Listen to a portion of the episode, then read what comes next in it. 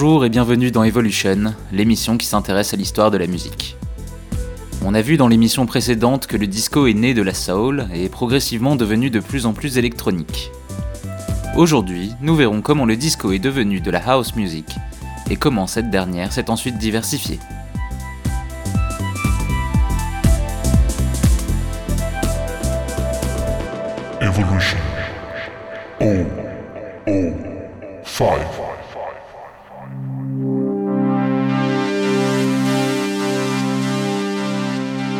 Au tournant des années 80, la mode n'est plus au disco.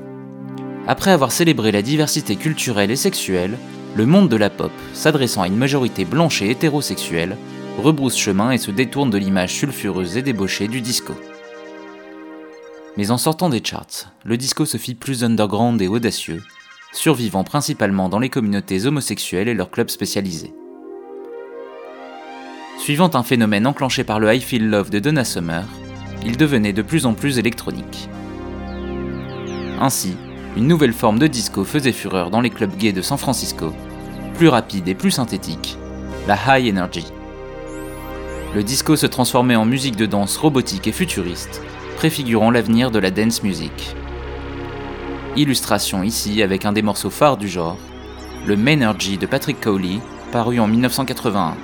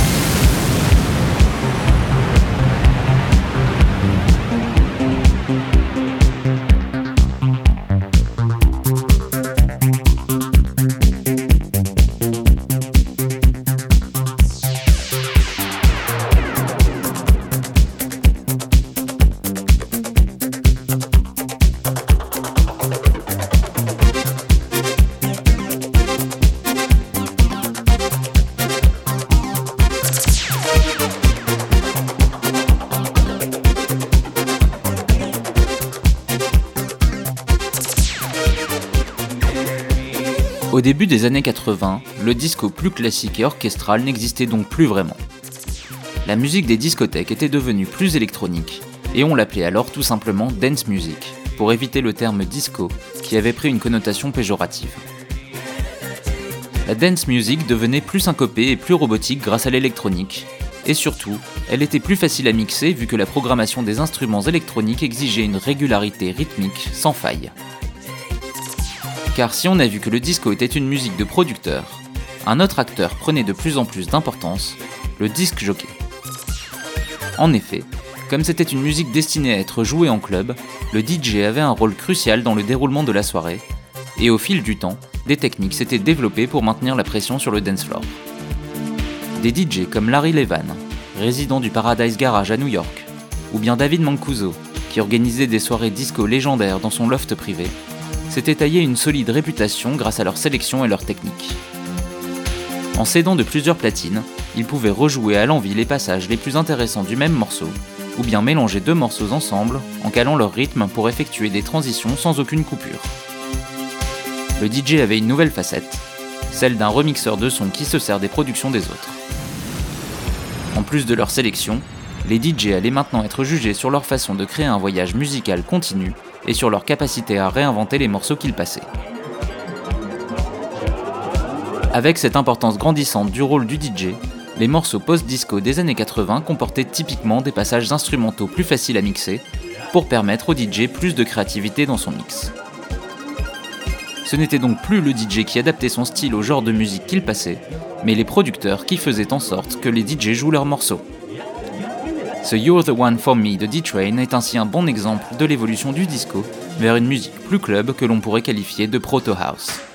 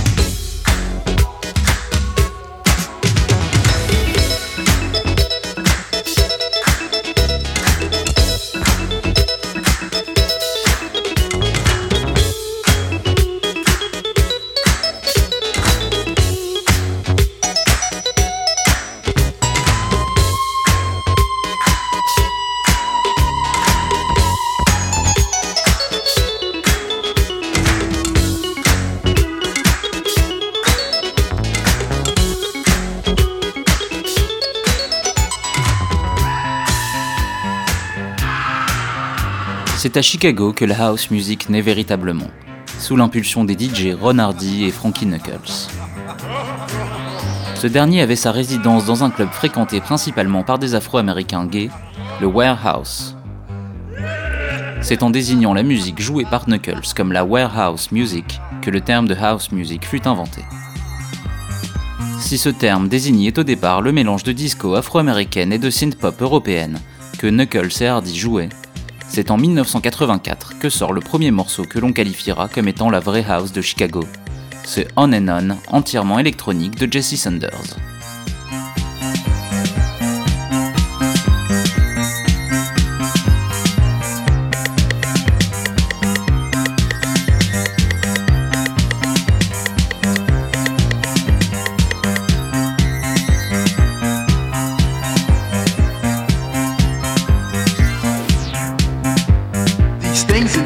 Soul. They make me lose control. Goes on and on.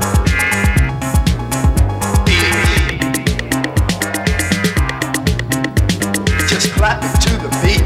Cause Jesse thinks it's neat. Goes on and on.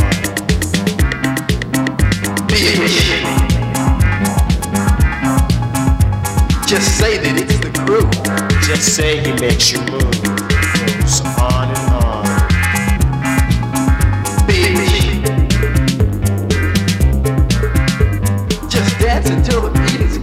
Say you must go on and on, goes on and on.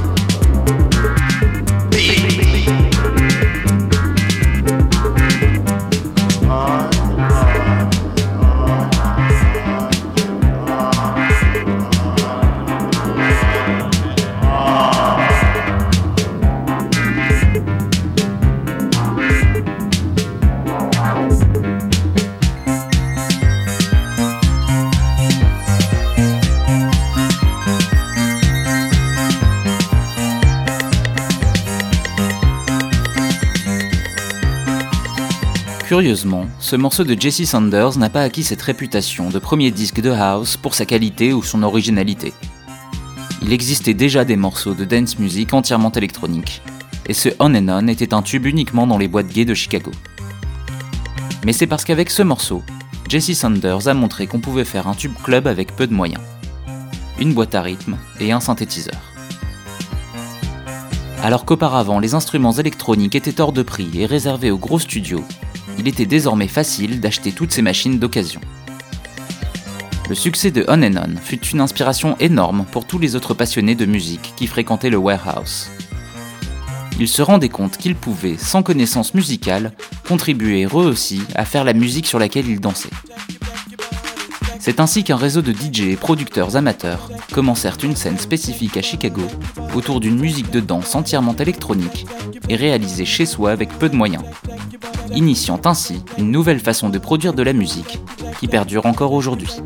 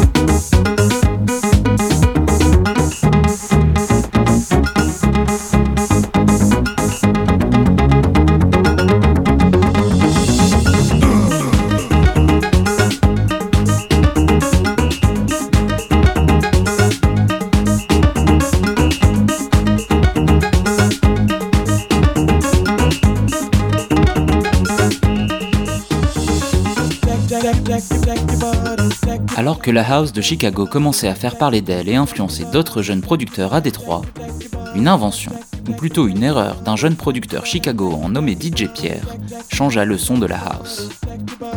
En effet, en maniant de manière exagérée les potards d'un petit synthétiseur censé émuler une guitare basse, il parvint à obtenir un son sorti de nulle part, inorganique et presque extraterrestre. Son premier morceau basé sur ce son, Acid Tracks, produit avec son groupe Future, est une longue progression de 12 minutes autour de la ligne de basse qui évolue et fluctue entre les graves et les aigus, maintenant une pression constante sur la piste de danse. La légende raconte que le DJ Ron Hardy joua quatre fois le morceau dans la même soirée, jusqu'à ce que la foule soit conquise par ce nouveau son. L'acid house était né.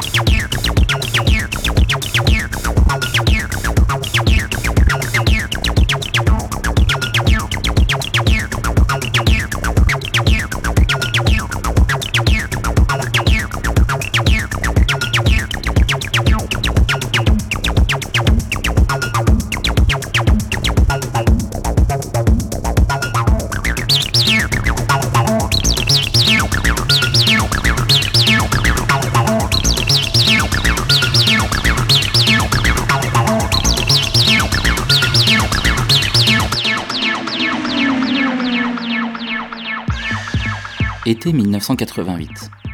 La house était restée confidentielle aux États-Unis, mais cette dance music produite à Chicago s'exportait massivement vers l'Angleterre.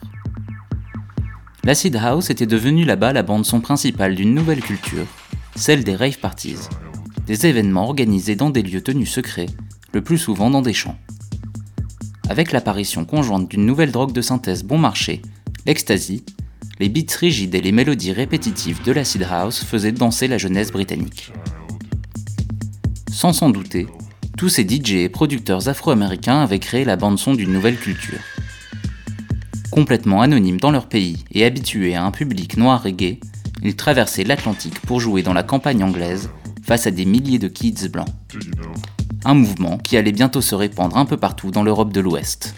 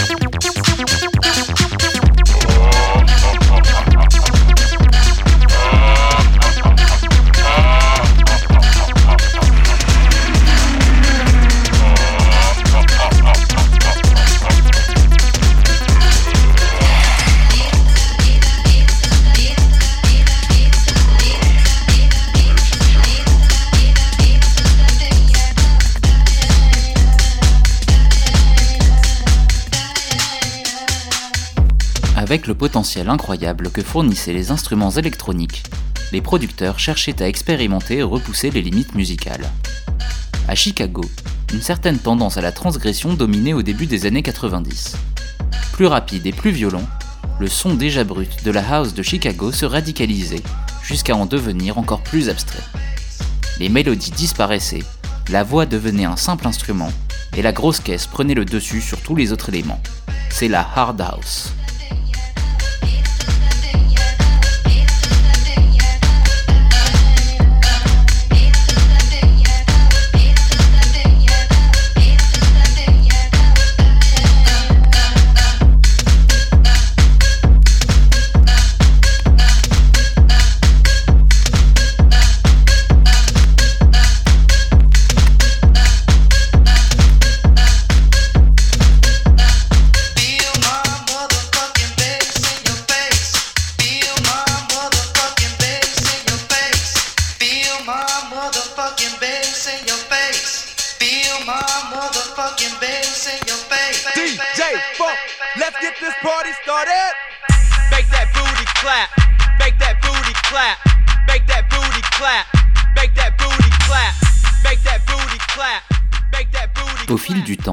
La hard house de Chicago se transforma en ghetto house, comme pour mieux insister sur l'aspect brut et dépouillé de cette musique. Le rythme y est encore plus rapide, et les paroles encore plus salaces, voire même carrément machistes. Fortement inspiré du hip-hop, et n'ayant eu que peu de succès en Europe, ce genre de house est peut-être le plus spécifiquement afro-américain.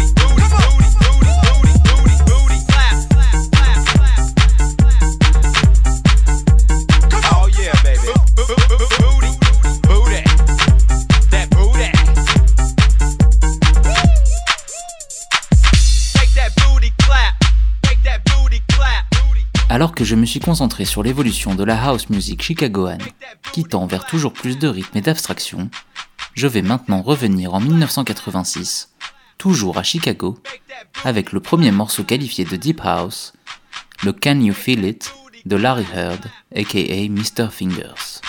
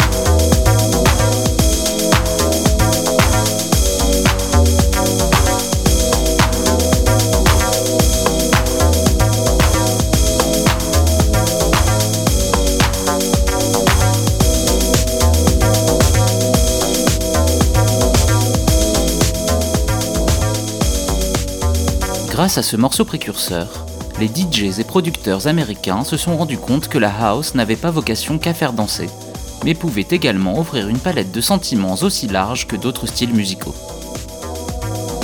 Souvent regardée de haut pour son manque d'instruments organiques, sous-entendu son artificialité, la house prouvait qu'elle était capable de véhiculer une véritable profondeur musicale, d'où le terme de deep house.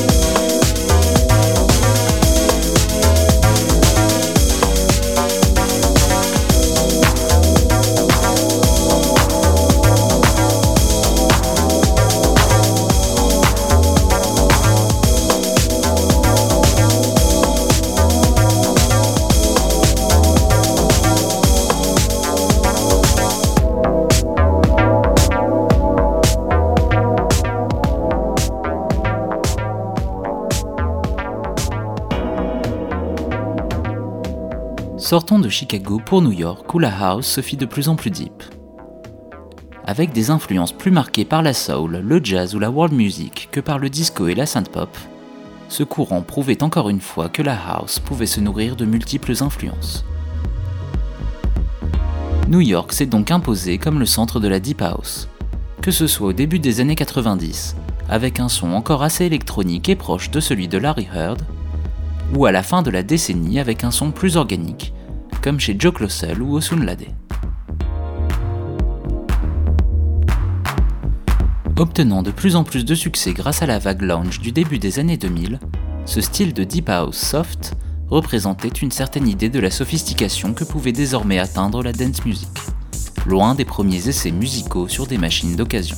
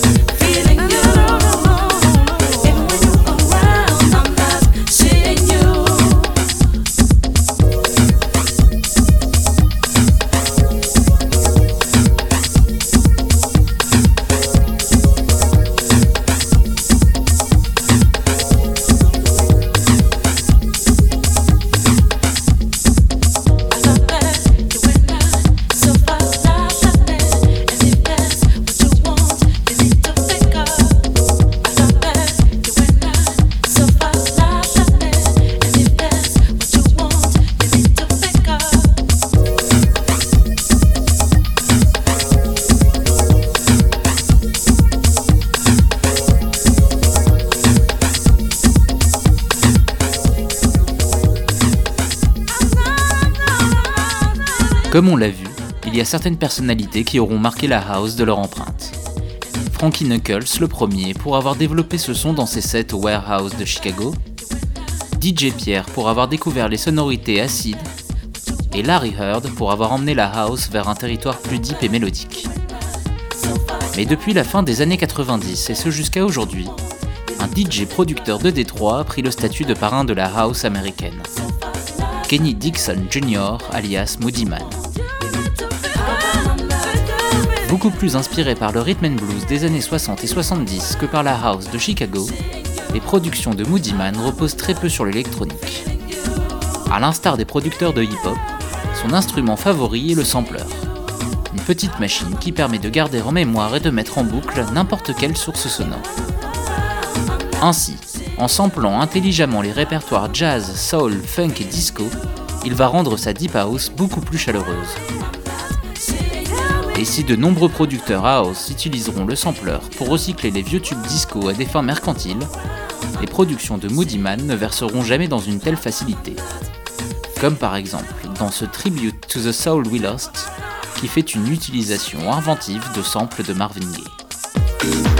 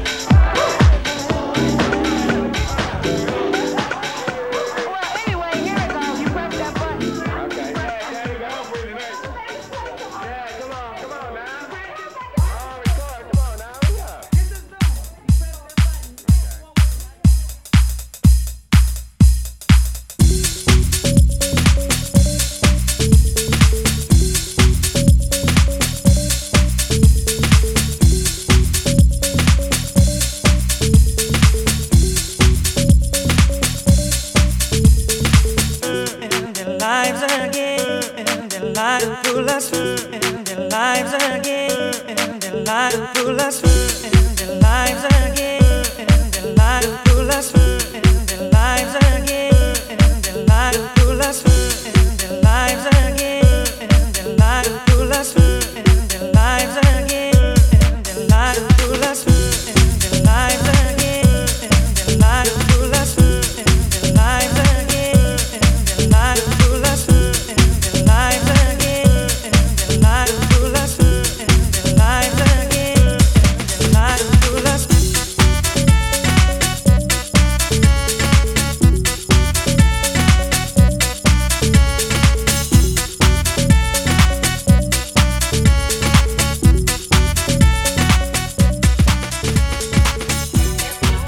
Les années 90, la house s'était donc diversifiée, soit en devenant plus dure et plus dance floor, soit en revenant à ses racines rhythm and blues. Dans ce dernier registre, c'est définitivement la house garage qui remportera les plus grands succès commerciaux. Nommé d'après le club Paradise Garage de New York, ce style devint la forme de dance music la plus populaire dans les années 90.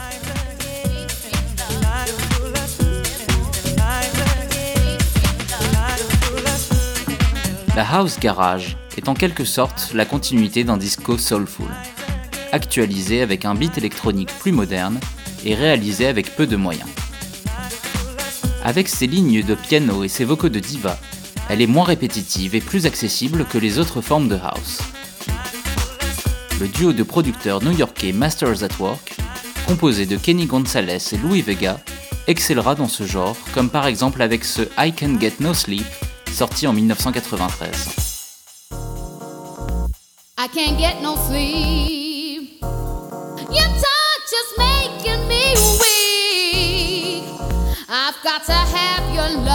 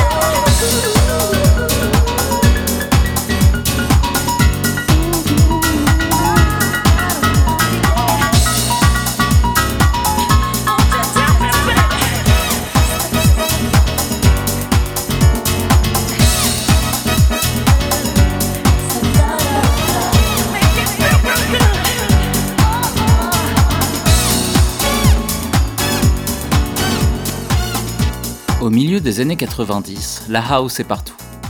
Elle a su réconcilier ses aspects les plus durs avec une sensibilité plus soul.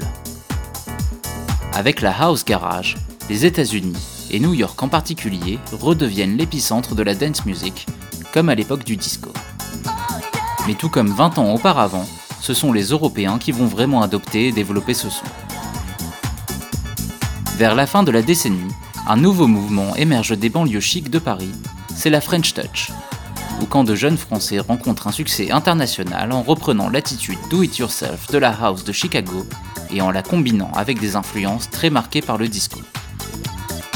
De Versailles sortira ainsi le duo le plus célèbre de la house music, les Daft Punk, qui mélangeront pop et house avec brio. Avec le tube Around the World, sans pour autant se compromettre dans une dance music commerciale, Daft Punk conquit la planète en convertissant même les plus réticents à leur groove infectieux et répétitif inspiré par Chic. En 1997, le disco n'était donc pas mort et enterré, mais survivait par le biais de la house.